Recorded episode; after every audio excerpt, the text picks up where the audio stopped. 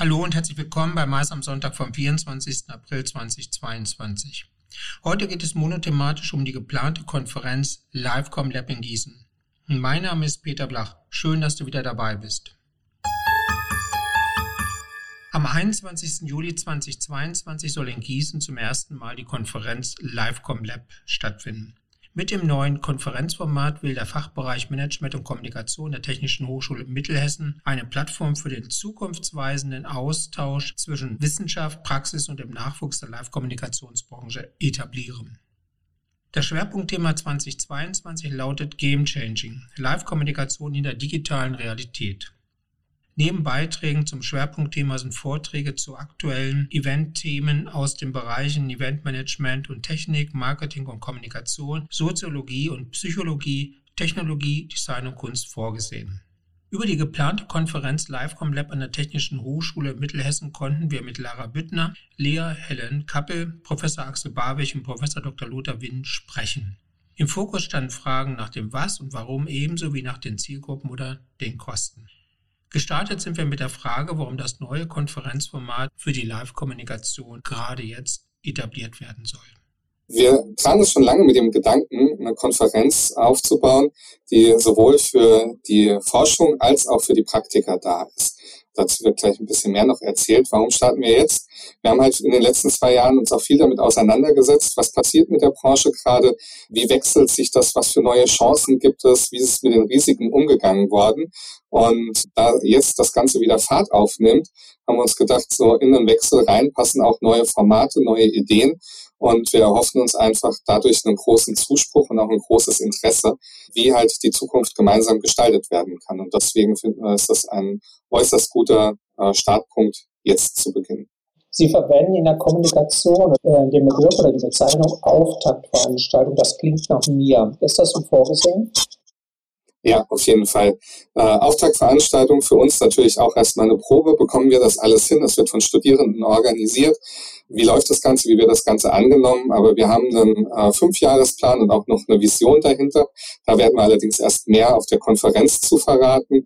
Aber es ist auf jeden Fall geplant, das Ganze auszubauen und auch in regelmäßigen Abständen stattfinden zu lassen. Wen wollen Sie mit der Konferenz erreichen? Wer sind die Zielgruppen? Vielleicht Frau Kappel, Frau Büttner?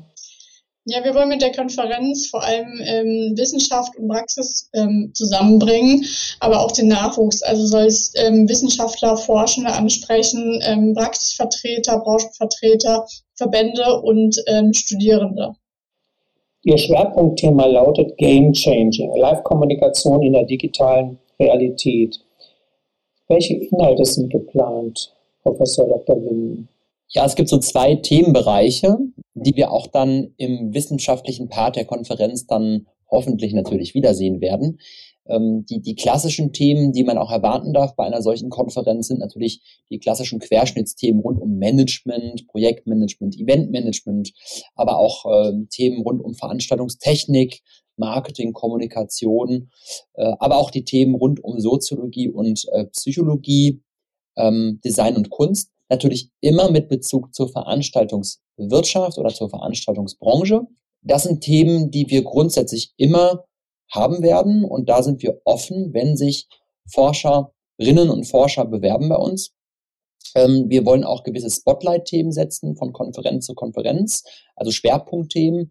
Und in diesem Jahr geht es eben auch um das Thema der Games-Industrie, weil wir glauben, dass die Veranstaltungsbranche eine Menge von der Spiele- oder von der Games-Industrie lernen kann, denn die sind ja schon äh, einige Jahre voraus und wissen, wie man ähm, die Leute am Bildschirm emotional auch über Storytelling ähm, begeistern kann. Und deswegen erwarten wir auch Themen rund um digitales Storytelling, Gamification natürlich. Das ganze Thema Videogames könnte eine Rolle spielen, weil wir auch von der Vision glauben, äh, dass die Zukunft von gewissen Veranstaltungsformaten auch im virtuellen äh, Bereich liegen wird. Das, deswegen haben wir auch das Thema VR ähm, oder Augmented Reality zum Beispiel mit drin. Und da glaube ich, kann einfach ähm, die Veranstaltungswirtschaft eine Menge lernen von der Spielindustrie, die natürlich auch schon rein virtuelle digitale Veranstaltungen durchgeführt hat, teilweise auf Plattformen in äh, Spielewelten äh, integriert. Und da ist man doch um einiges ähm, voraus. Und wir glauben, dass wir von dieser Branche lernen können. Und äh, deshalb wollen wir auch eine Verknüpfung herstellen. Ein wichtiger Punkt ist dabei natürlich immer, wer die Inhalte kuratiert. Ähm, Sie sind ja erfahren, Sie sind vom Lehrstuhl, Sie sind ähm, ganz vorne dabei, Sie kennen die aktuellen Themen. Wer übernimmt das bei Ihnen? Wer kuratiert die Inhalte?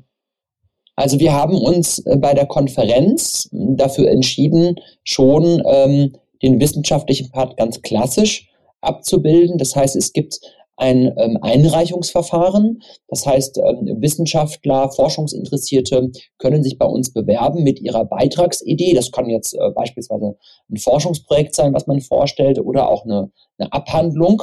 Äh, das sollte natürlich einen praxisorientierten Bezug haben. Und damit wir die Qualität sicherstellen von diesen Einreichungen, haben wir ein Blindbegutachtungsverfahren. Wir haben aus ganz Deutschland ähm, Kolleginnen und Kollegen, ähm, überwiegend von Fachhochschulen, mit einem Praxisbezug ähm, gewinnen können, die ähm, in diesem Blindbegutachtungsverfahren äh, die eingereichten Beiträge ähm, nach gewissen Qualitätsstandard äh, beurteilen und diese geben uns dann äh, ein Feedback. Diese Beiträge sind, wie der Name schon sagt, die werden äh, anonymisiert und gehen dann ohne Kenntnis der Autoren und der Autorennamen äh, an die Gutachter. Und die geben dann ein entsprechendes Feedback.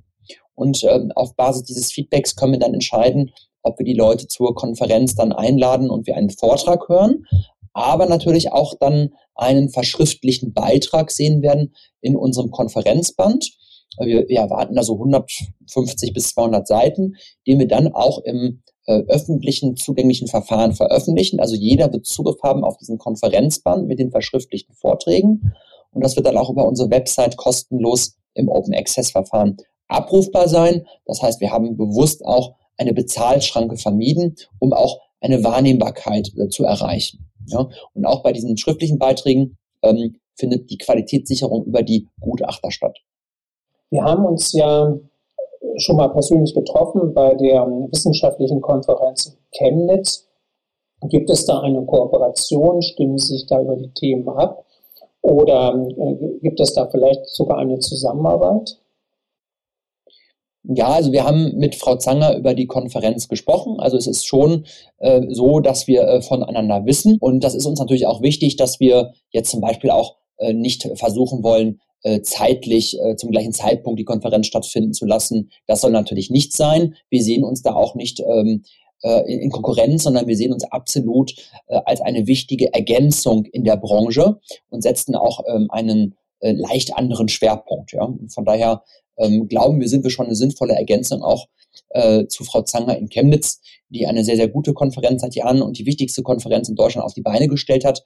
Und ähm, das will ich also ganz klar betonen, das ist überhaupt keine Konfer Konkurrenzveranstaltung, sondern ist eher eine weitere Ergänzung. Ähm, und die Abgrenzung, würde ich auch sagen, liegt klar in dem Themenfeld, dass wir auch gezielt technische Beiträge haben möchten. Wir möchten also auch die Veranstaltungstechnik bei uns in den wissenschaftlichen Beiträgen, aber auch in den Praktikabeiträgen sehen. Und da haben wir eine leichte Abgrenzung und äh, das ist, glaube ich, auch äh, wertvoll. Sie haben sich ja für dieses Jahr einiges vorgenommen. Was ist der gemeinsame Nenner? Genau, ähm, der gemeinsame Nenner von unseren Spotlight-Themen lässt sich auch mit unserem Motto begründen, nämlich Game Changing Live-Kommunikation in der digitalen Realität. Und es bezieht sich auch darauf, was der Herr Winnen gerade schon gesagt hat. Wir haben durch die Corona-Pandemie lernen müssen, Events digital und hybrid durchzuführen und auch Emotionen, Emotionen weiterhin vermitteln zu können. Und das waren einfach Herausforderungen, mit denen wir zu kämpfen hatten. Und da haben wir in unserem Projektteam überlegt, von wem können wir lernen, wo können wir über den Tellerrand hinausschauen. Und da hat sich die äh, Videospielbranche angeboten.